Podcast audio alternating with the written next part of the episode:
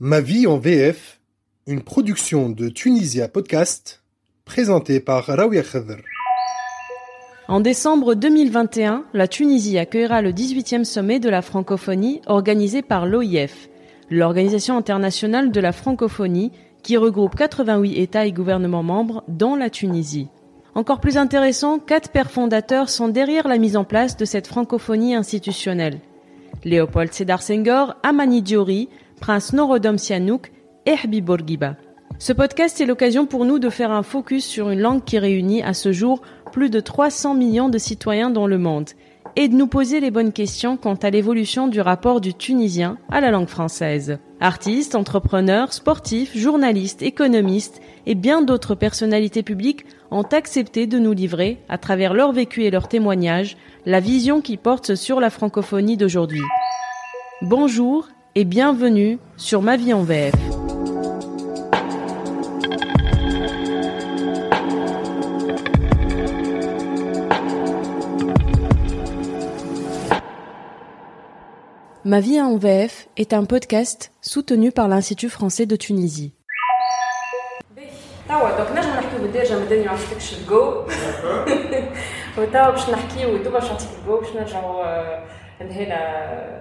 il y a quelques années. On y va, tu Tu es prête? Oui, allons-y. Avant de connaître Helam Saleti, la professeure des universités de l'Institut supérieur des langues de Tunis, j'ai connu le personnage de Douja sur RTCI, la radio multiculturelle tunisienne. Sa chronique des mets et des mots m'avait interpellé. Le culinaire passait par les mots et les mots par des histoires et des parcours. J'ai ensuite découvert celle qui se cachait derrière, une professeure des universités passionnée de gastronomie, mais aussi amoureuse de la langue de Molière, qu'elle aime triturer avec humour. De là, des questions se sont posées. Qu'est-ce qui a poussé les parents de Helam Saleti à l'inscrire dans une école française dans les années 60 Comment a-t-elle évolué dans les deux sphères? Comment choisit-on une langue pour métier? Et pourquoi le français? Mais aussi, je voulais comprendre cette attention particulière au choix des mots, à l'humour comme outil de communication, peut-être même de transmission. Et si tout passait par l'humour?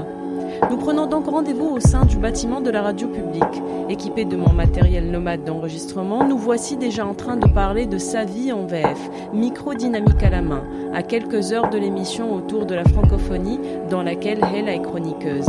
Et quand on aborde le sujet de l'apprentissage des langues, c'est de manière spontanée qu'elle fait la métaphore avec Obélix et la marmite de potions magiques.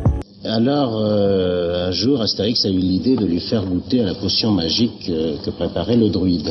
Ah, c'est vrai. Et alors, ils sont allés en cachette et il a grimpé le long de la marmite, ils étaient tout petits, et puis le druide est entré. Et Obélix est tombé dedans.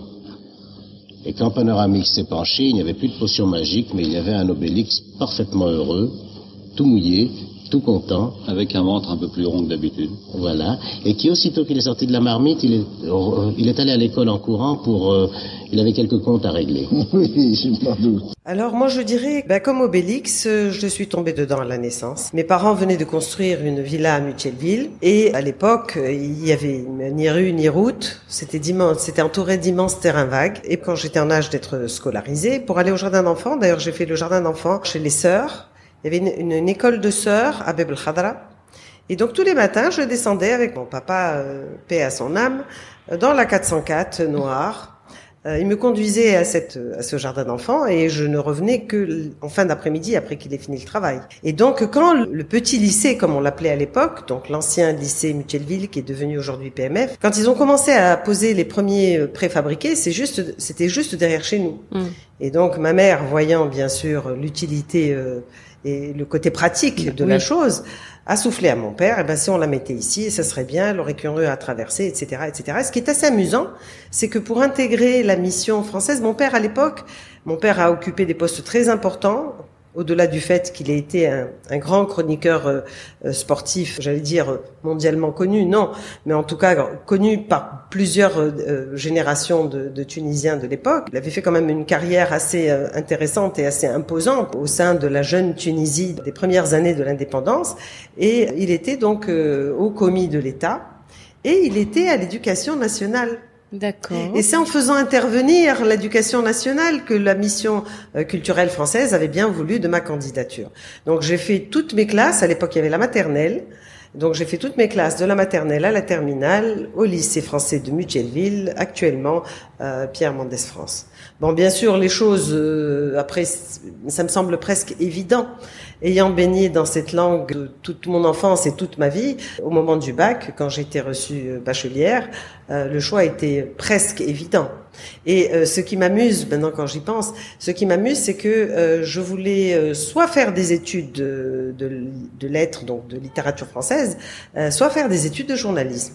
Et à l'époque, mon père, qui avait bien les pieds dedans, dans ce Ouais. monde du journalisme qui était un monde quand même masculin et euh, assez machiste, Mm. il voyait mal euh, sa petite euh, chérie adorée euh, débarquer dans ce monde masculin et il s'y était euh, pas opposé, mais il voyait pas ça d'un très bon œil. Et euh, ces deux choix, je, je souligne au passage que ces, ces deux choix étaient motivés par le fait que je suis un peu euh, un peu un oiseau volage, j'aime pas trop les volières, et je me voyais mal enfermée dans une administration quelconque, scotché à un bureau 8 heures par jour, Ce qui était Et classique à l'époque. Hein. ce qui était le parcours classique à l'époque, effectivement. Et donc, pour moi, l'enseignement, c'était ma classe, euh, mes élèves, euh, mes cours, euh, une certaine liberté Mm. aussi de gestes, d'action, de paroles. De, on a quand même beaucoup plus de une, une vie, en tout cas familiale, et une vie, une autre vie, j'allais dire, parce que c'est c'est ça que je cherchais aussi, Mm. une autre vie euh, en parallèle euh, de, de celle que Qui était tracé, qui, qui était, qui- oui, du travail, quoi, Ouais. du monde de l'emploi. Est-ce que justement euh, le choix de la littérature française était un choix euh, de facilité euh, Est-ce que c'était un rapport passionnant, passionné avec cette langue? Est-ce que tu, tu- il y avait, euh, tu cherchais quelque chose, un peu d'adrénaline derrière tout ça, vivre passionnément de cette langue? Est-ce que c'était plutôt, voilà, je vais, je vais peut-être faire une métaphore. Est-ce que c'était- un amour passion ou est-ce que c'était déjà la routine? Ah non, pas du tout. La routine, jamais. La routine, jamais. Et euh, très jeune, j'ai toujours adoré euh, les mots, leur origine, leur sens, euh, comment on peut jouer avec, comment on peut en créer, comment on peut en fabriquer, comment on peut les détourner, comment on peut faire des calembours.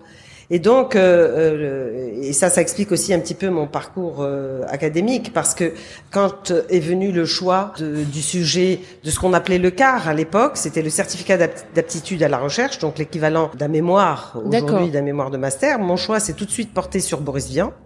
Parce que euh, j'aimais cet homme orchestre, parce que il était euh, sur tous les fronts.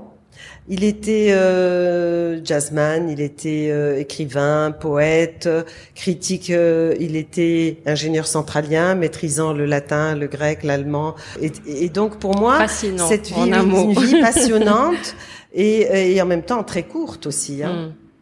Et donc ce côté un peu brûler, euh, le- brûler la chandelle par les deux bouts, ça me plaisait aussi un petit peu. C'est une façon aussi de, de vivre à 100 à l'heure. Et puis ce qui me passionnait par-dessus tout, c'était sa façon de jouer avec les mots. Hmm. Et donc pour mon sujet de car, j'avais choisi euh, de travailler sur les chansons de Boris Vian, qui à l'époque n'avaient pas encore été éditées, parce qu'il en a quand même écrit plus de 300.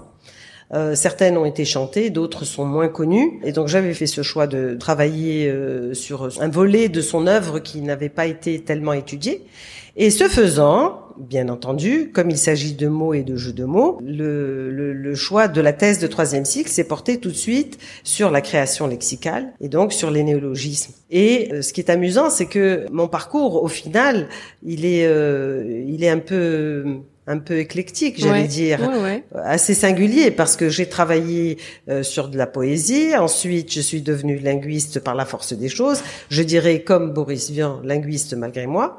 Et puis, une fois la thèse terminée, il y a une petite parenthèse. Je dirais même longue, une, je dirais même plus une, une longue parenthèse parce que j'étais jeune maman Ouais, ouais. euh, et, euh, et quand j'ai décidé de, de m'atteler à ce qu'on appelle aujourd'hui l'HDR, l'habilitation à la direction des recherches, euh, c'est-à-dire l'équivalent du doctorat d'État, Oui. euh, la chose était claire. Hein. Il fallait bien, il me fallait, me fallait trouver un sujet aussi passionnant que Boris Vian. Tout à fait, Et j'imagine. dans lequel je ne m'embête pas aussi. Parce que le- les sujets de thèse, comme les sujets euh, d'habilitation, euh, c'est un peu comme le mariage. Hein. Si on fait un mauvais choix, il est difficile en cours de route, euh, difficile non, malaisé et très embêtant surtout, hein, de changer en cours de route.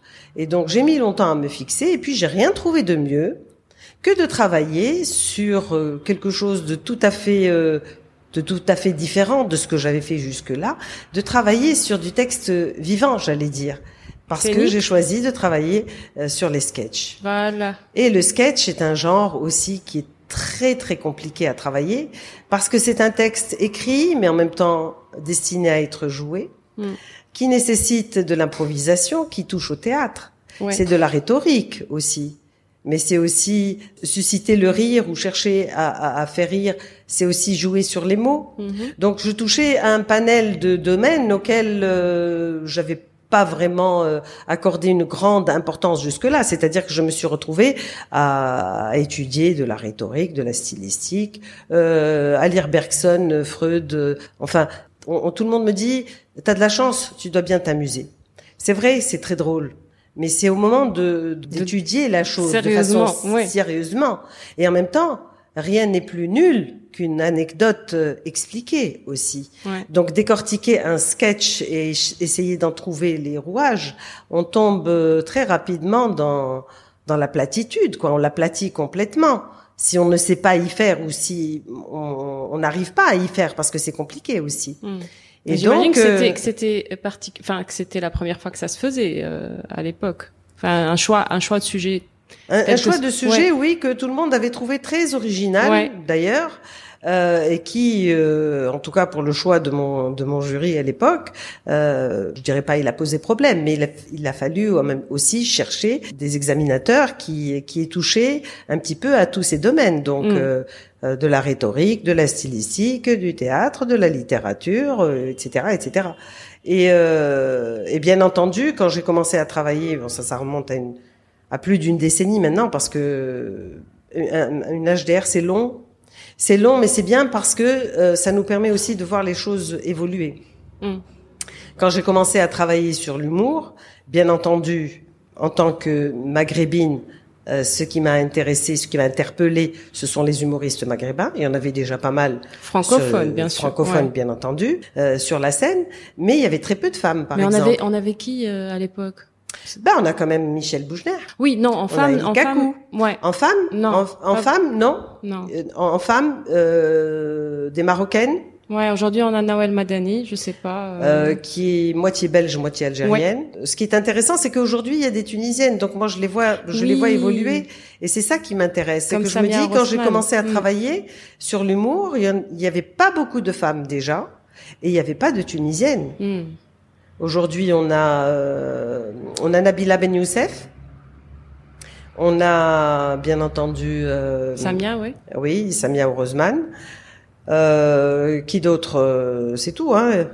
Il y a, y a personne d'autre, quoi. Il y en a pas beaucoup. Hmm. Donc je les, je les vois euh, évoluer. Je les- Et- Alors, je, je sais pas, il y a une question qui me taraude du coup là, en, en parlant d'humoristes maghrébins, on a l'impression que c'est plus des Algériens et des Marocains, quand, alors hommes et femmes confondus, qui ont toujours percé sur euh, la scène humoristique. Donc on a Jamel, on a Gad, on a Michel, euh, bon Michel il est tunisien, mais on a euh, toute cette panoplie, Smaïl, euh, Faleg.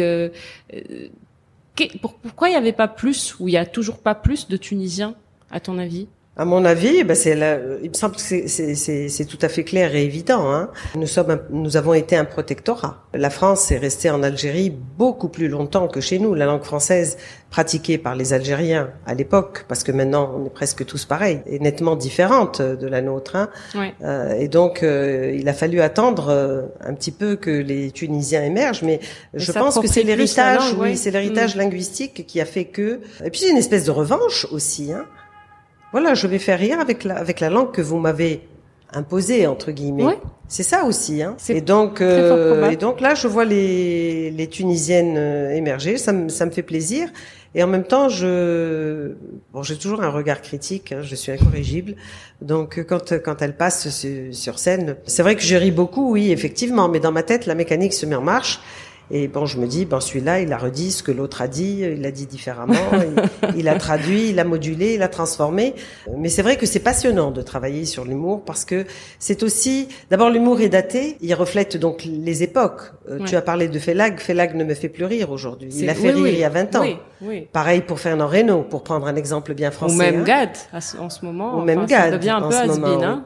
Et, et d'autre part, il est aussi le reflet de le reflet de la société de ce mm. qui se passe dans la société, mm. euh, parce qu'ils sont aussi le porte-parole, j'allais dire, des mots euh, de cette de, de, cette société mots, bien sûr MAUX. Mm. Alors, euh, est-ce que c'est aussi ça quelque part qui t'a amené euh, quelques années plus tard, parce que là on est, alors c'est c'est bizarre, mais on va le dire, on enregistre au sein de la radio. Ouais. on s'est approprié un petit espace. On a une émission tout à l'heure en live, mais on profite pour, ouais, on squat, on squat pour parler francophonie et euh, et et, et Hela a plusieurs casquettes à la radio, donc à RTCI, elle fait Douja, donc on explique un petit peu ce passage par le personnage de Douja, l'humour. Qu'est-ce que tu en as j'imagine que tu as gardé cette cette cette âme euh, que tu que tu as dans, que tu as essayé de en tout cas euh, la thèse portée sur l'humour et j'ai l'impression que la suite de la carrière c'est un c'est un enchaînement en fait. C'est un enchaînement oui. C'est un enchaînement et c'est drôle comme l'histoire euh, comme des fois des choses euh, comme enfin des événements euh, en suscitent d'autres et c'est drôle comme moi qui voulais faire du journalisme je me retrouve euh, chroniqueuse euh, plusieurs décennies plus tard par un j'allais dire par un coup du hasard mais je préfère le mot destin hmm. parce que à la suite des événements de 2011 j'ai été sollicitée par RTCI à l'époque pour produire une émission gastronomique durant le mois de Ramadan c'était le mois de juillet 2011, sachant que, bon, bien, sûr, tu viens de dire que j'ai plusieurs casquettes. Je dirais que j'ai, sans prétention aucune, une petite toque de chef que je sors à l'occasion. Les mets et les mots me passionnent. Et comme j'ai commencé à cuisiner très tôt et que je suis une grande gourmande, euh, on m'avait sollicité euh, pour me dire tu vas nous produire une petite émission gastronomique pour le mois de Ramadan. C'est une émission qui dépassera pas les 10-15 minutes tu vas nous présenter quelques petites recettes et fais-nous une émission. Euh, à l'époque, bien entendu, la ligne directoriale n'était pas exactement euh, celle d'aujourd'hui. Il faut dire les choses comme elles sont. Nous sommes dix ans en arrière. Et donc, c'était une émission euh, gastronomique et j'allais dire de la gastronomie pour intellectuels. Et cette émission, je l'avais intitulée Des mets et des mots. Et le mot de la fin, euh, et je te laisse deviner Raouia comment on peut écrire le mot de la fin, euh, concernait toujours l'un des ingrédients ou l'un des euh, l'un des euh, constituants de l'une des recettes avec une, une anecdote, une petite histoire. En tout cas, ça se terminait toujours sur une note euh, amusante et, et positive. Et mois de juillet terminé, je pensais que les, les choses s'étaient arrêtées là quand je suis arrivée à RTCI aussi, une petite parenthèse que j'ai oublié de préciser, de, préciser. c'est que au début, quand on m'a on m'a demandé de faire cette émission, euh, je leur ai rayonné la vérité. J'ai dit quoi? Vous me voyez à la rentrée, moi, prof à la fac, devant mes étudiants qui auront certainement écouté, écouté ouais, pendant tout le mois de Ramadan. Comment vont-ils m'appeler? Madame mayonnaise, Madame moutarde, Madame cuisine, ah, Madame gastronomie D'où le pseudo? Et donc en rigolant, on m'a dit, bah, prends un pseudonyme. Ah oui, je leur ai dit oui, pourquoi pas? Ah tiens, oui, euh, des mets et des mots présentés par Douja. Et c'est comme ça que Douja est né. Et ils t'ont pas reconnu à la fac? Ils m'ont pas reconnu à la, fac. Pourquoi? Parce que l'émission n'avait duré qu'un mois. Ouais. Et après, euh, après, il y a eu la rentrée. Au mois de janvier, j'ai été sollicité, euh, alors deux événements à la fois. J'ai été sollicité par un magazine gastronomique en qualité de prof de français, mais en qualité aussi de productrice d'aimer et des mots.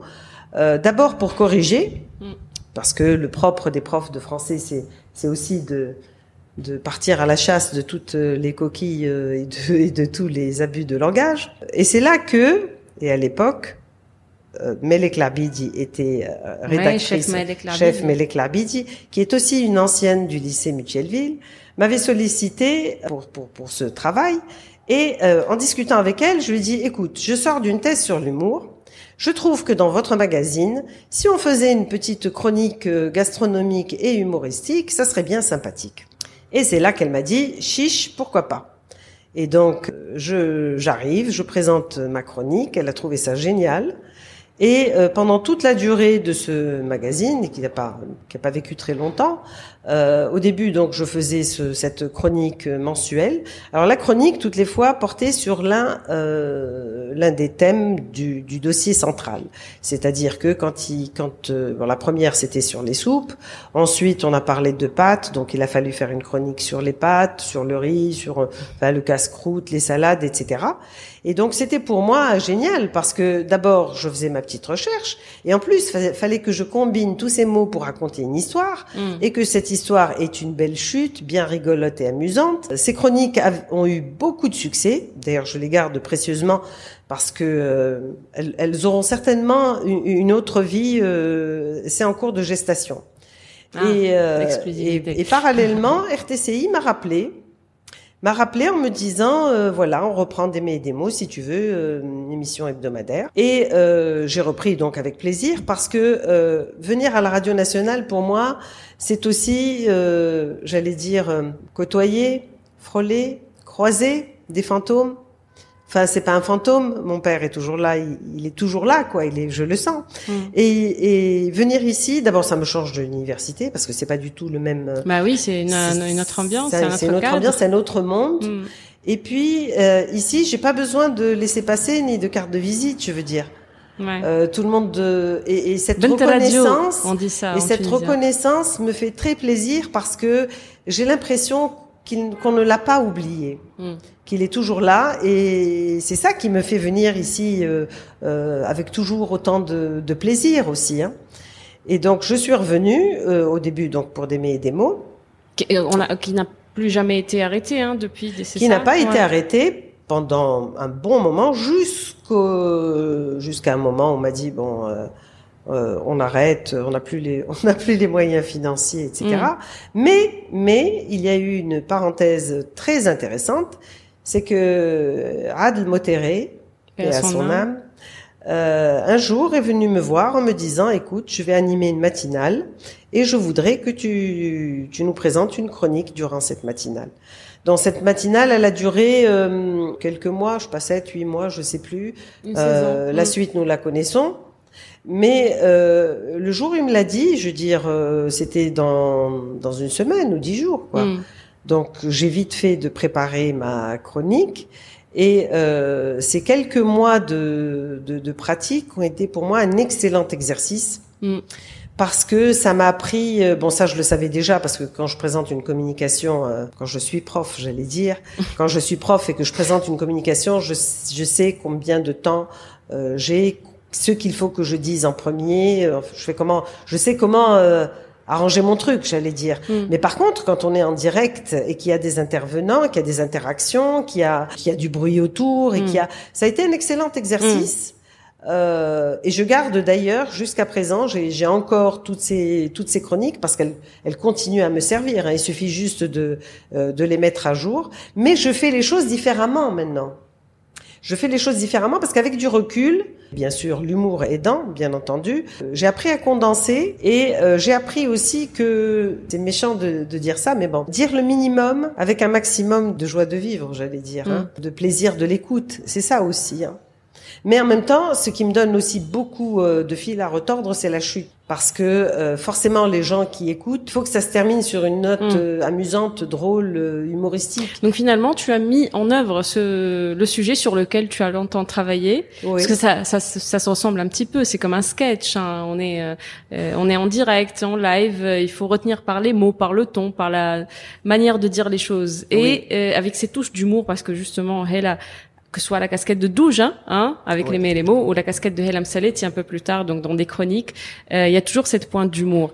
On va arriver presque à la fin de, de la vie en VF, mais la vie en VF de, de Hela, c'est aussi euh, justement l'université. Est-ce que tu pourrais nous décrire cette expérience, ce que tu as vu défiler tout au long de ces années de, de, de professeur? Qu'est-ce qui a changé chez les jeunes qui viennent euh, à l'université apprendre euh, la littérature française Bon, maintenant, j'ai quand même plus d'une trentaine d'années d'expérience, je peux en parler. Hein. Je peux en parler même très longuement. Euh, ce qu'il y a, c'est que euh, quand on est passé du système de la maîtrise à la licence, nous n'avons plus eu du tout les mêmes candidats. Quoi. Les, on n'a plus du tout eu le même public. Qu'est-ce qui a changé? Ce qui a changé, c'est que bon, déjà, il faut il faut savoir que depuis 2011, on est en chute libre. Hein, ça c'est clair. Déjà, après les événements de janvier, à la rentrée de 2011, j'avais l'impression de ne plus avoir affaire aux, aux mêmes étudiants que j'ai eu, que j'avais eu depuis le début de l'année. Et puis, euh, ces dix dernières années ont fait aussi que, avec la crise euh, économique, la crise sociale que nous traversons, euh, les étudiants sont très démotivés. Et moi, euh, de par ma formation, il y a que je suis sur plusieurs masters. Je suis sur un master de littérature et je suis également sur un master de linguistique générale que je gère. Hmm. que je gère parce que j'en suis responsable. Donc j'ai les deux types de deux, deux, deux profils de candidats qui sont totalement différents. Et il vient chercher quoi c'est... Ben, ceux de, de linguistique générale, euh, la plupart du temps, ils vont finir ou pas leur mémoire de master en master 2 et ils vont certainement euh, recruter par un centre d'appel ou par une école privée. Mm. Les étudiants de littérature sont un peu plus ambitieux. Ils, ils rêvent de faire une thèse. Sauf que euh, ce rêve, malheureusement, j'ai des, j'ai des doctorantes hein, qui sont maintenant qui ont soutenu leur thèse et qui attendent toujours, qui attendent toujours d'être recrutées et Ouais. qui n'ont n'ont pas envie ou qui ne peuvent plus aussi parce qu'entre temps elles se sont mariées, elles ont eu des enfants. Euh, je parle au féminin parce que Oui, la oui, plupart du temps ouais. j'ai des filles. Hein. Et donc elles, euh, elles sont, euh, elles sont débordées et puis euh, et puis elles finissent par arrêter aussi. Par contre, ce que ce que je peux euh, ce que je peux dire et qui qui est très amusant aussi, c'est que depuis que je suis devenue un, un personnage médiatique, j'allais dire, je suis devenue soudain très sympathique. Sympathique, enfin, je Tu l'es non, c'est-à-dire que ils, euh, euh, ils ont toujours eu euh, beaucoup de réserves, beaucoup de respect par rapport à moi. Et bon, il faut dire que en cours, je suis pas exactement la même personne Ouais. que celle que tu vois. Euh, il faut aussi savoir euh, un petit peu euh, faire la différence. Mm. C'est vrai que j'ai beaucoup travaillé sur l'humour. C'est vrai que, d'ailleurs, mes étudiants me le disent tout le temps. Hein, on rit beaucoup avec vous, madame. On apprend beaucoup de choses et on rit beaucoup. Mm. D'accord, certes, mais il y a quand même. Moi, j'ai été élevée à l'ancienne. Hein. C'est-à-dire que mes profs, je les ai toujours, vous voyez, je continue à le faire. Mes profs portaient des blouses blanches. Mm. Donc c'est vraiment l'ancienne école. Donc j'ai toujours euh, un petit peu de, je suis toujours un petit peu réservée par rapport à eux. Mais depuis que justement il y a Douja, depuis qu'il y a ma Il y a une la chaîne, là, YouTube, YouTube, ouais. ils, ils, euh, enfin ils ont l'impression d'avoir une prof star. Ouais. Donc ils sont. Mais ça, ça participe, hein, ça donne, euh, ça crée un autre lien, ça, Oui, ça, ça, crée passionne exactement pour euh, un la autre matière. lien. Ça les passionne pour la matière déjà. Ça les passionne pour les mots de la langue. Parce Ouais. que la parenthèse que nous avons sautée, c'est que entre temps est née une chaîne YouTube qui s'appelle Menhad al Hadra. Alors en français, si on veut traduire, ça donnerait d'une histoire à l'autre ou d'un Mm. conte à l'autre, mais c'est une expression idiomatique qui signifie en fait de fil en aiguille. Ouais, Menhad al Hadra, ça veut dire de fil en aiguille. tout à fait. C'est-à-dire passer de, de, de l'histoire, je sais pas moi, du, du coin, par exemple, ou de l'histoire des pâtes, à toutes les anecdotes que, que ou tout- tout- tous les faits historiques vérifiés, parce que je suis prof, moi je vérifie toutes mes informations. Le tout euh, autour d'une petite histoire qui met en scène un ménage. Euh, le tout, bien sûr, et encore une fois, je précise, en arabe dialectal. Est-ce que c'est traduit, c'est, ça va être traduit peut-être, Euh, certainement pas ni traduit ni sous-titré parce que l'arabe tunisien est une le Tounsi, euh, notre dialecte est extrêmement imagé Hmm. et donc euh, traduire serait euh, véritablement un massacre. Par contre, euh, en parallèle, je continue mes chroniques en français que j'espère un jour publier. Je le ferai, mais je sais pas quand, mais je le ferai, ça c'est clair. Euh, mais Menhad al-Hadra a aussi un autre objectif, c'est que je suis linguiste. Et il n'y a pas que les mots d'arabe, de français qui m'intéressent. Il y a aussi les mots de ma langue, Ouais. celle que j'ai apprise étant petite et que je n'entends plus. Ouais, des mots qui ont Aujourd'hui, disparu. Hmm, hmm. Le tunisien est envahi de le tunisien la langue, je veux dire, est envahi de de- d'argot, de, euh, d'anglicisme, de enfin il y a plein de mots qui sont qui viennent du maltais, qui viennent de l'italien, qui viennent du tunisois, qui viennent du turc que plus personne n'utilise, que je continue à utiliser avec ma mère, avec ma fille à la maison, mais qui ont tendance à disparaître. Oui. Donc je me dis, raconter cette petite histoire qui a beaucoup de succès d'ailleurs, parce qu'elle est très coquine, cette Mm. histoire, il faut l'écouter. Hein, parce que il y a beaucoup de jeux de mots, effectivement. Encore une fois, là, je peux pas m'en passer, c'est plus fort que moi. Euh, et et, et l'histoire est, est assez amusante. Et en même temps, euh, on reste prof.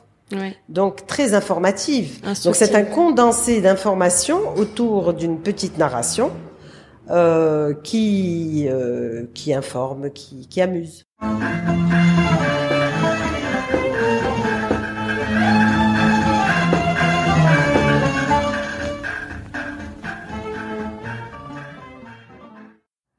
اليوم هدرتنا على اللي تاكل بلا وقت يسد الرمق في السلاعة الخلاعة والشط حكايتنا على اللي ريحته تقوت وقت اللي بنادم بشر يموت اليوم باش نقسمو كسكروت Ouais, tout ça, donc tout ça pour dire cet, euh, cet engouement. En tout cas, il y a une autre manière d'apprendre les choses. Il y a une autre. Je sais pas. Est-ce que c'est finalement, euh, ce serait peut-être la solution euh, pour euh, retrouver l'intérêt des étudiants. Donc tu viens de nous dire que depuis une dizaine d'années, ça c'est un petit peu euh, l'intérêt des jeunes pour euh, la langue, pour les études de langue euh, est en train de de, de changer. Euh, Est-ce que ce rapport-là, peut-être, cette nouvelle communication, les réseaux sociaux, est-ce que on pourrait pas les utiliser à bon escient finalement pour euh, renouer, renouer avec la passion des mots? Certainement. Je dirais euh, d'abord une chose qui m'a, enfin une information qui m'a été euh, apportée et qui m'a fait très plaisir, c'est que mes capsules vidéo ont été utilisées dans les écoles primaires Ah. pour enseigner l'histoire du couscous, Excellent. pour enseigner l'histoire de la Dans des écoles privées les- ou dans, dans des écoles privées. Magnifique. Les maîtresses étaient ravies parce qu'elles n'avaient pas à se casser la tête. Il y a une petite dame absolument charmante qui raconte une histoire tout à fait drôle et les enfants, bien sûr, un audiovisuel, une vidéo, waouh, Ouais. ils se sont régalés. Euh, il y a aussi que euh, l'université s'intéresse à mon travail parce que euh, à la faculté euh, des sciences humaines et soci- et sociales du boulevard du 9 avril, le département de sociologie, enfin les gens qui s'intéressent à la sociolinguistique ont beaucoup d'intérêt pour euh, pour Menhad al-Hadra parce que il y a un condensé et un substrat de mots et puis une narration autour de laquelle ils peuvent faire des études euh, intéressantes, en tout cas concernant euh, notre parler. Ce qui est sûr, c'est que euh, oui, pour séduire les étudiants, effectivement, je crois que le meilleur moyen, c'est les réseaux sociaux maintenant. Hein.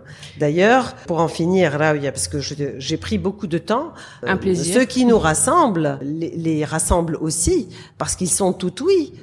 Ah, madame, elle nous a raconté des choses éminemment intéressantes sur Mm. Wesh, sur euh, pourtant Tout je à fait. dis- Donc il faut vraiment trouver la. il faut vraiment trouver. Je crois que tout passe par l'humour, en fait. Euh, plus de 15 ans à travailler sur l'humour, oui. C'est cette phrase-là que je vais retenir aujourd'hui. Oui, tout passe par l'humour. On peut tout faire passer, même les choses les plus méchantes, avec le sourire. Mais en tout cas, euh, je vous dis, le- l'essentiel, ce que je, je retiendrai de ma carrière euh, d'enseignante universitaire, c'est que, Madame, on a beaucoup appris et on a surtout beaucoup ri. Et ça, ça me fait énormément plaisir. J'ai horreur des grincheux. Et des, et des, des cours magistraux et des profs coincés. Ouais. Et donc là, je crois que je, En tout cas, euh, ça me donne beaucoup de bonheur. Moi, je ris beaucoup lors de tes chroniques et je pense qu'aussi, euh, là, pour le podcast, c'est aussi un podcast qu'on écoute avec beaucoup de plaisir, très agréable. Tu nous racontes les choses, ta vie en VF, de manière très agréable. Merci, Hela. Merci. Aïchek. Merci.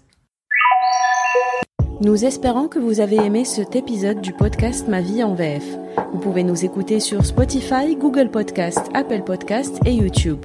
Et pour ne rater aucun épisode, il suffit de vous abonner à l'une de ces plateformes de diffusion ou nous suivre sur les réseaux sociaux Facebook et Instagram sous le nom de Ma vie en VF.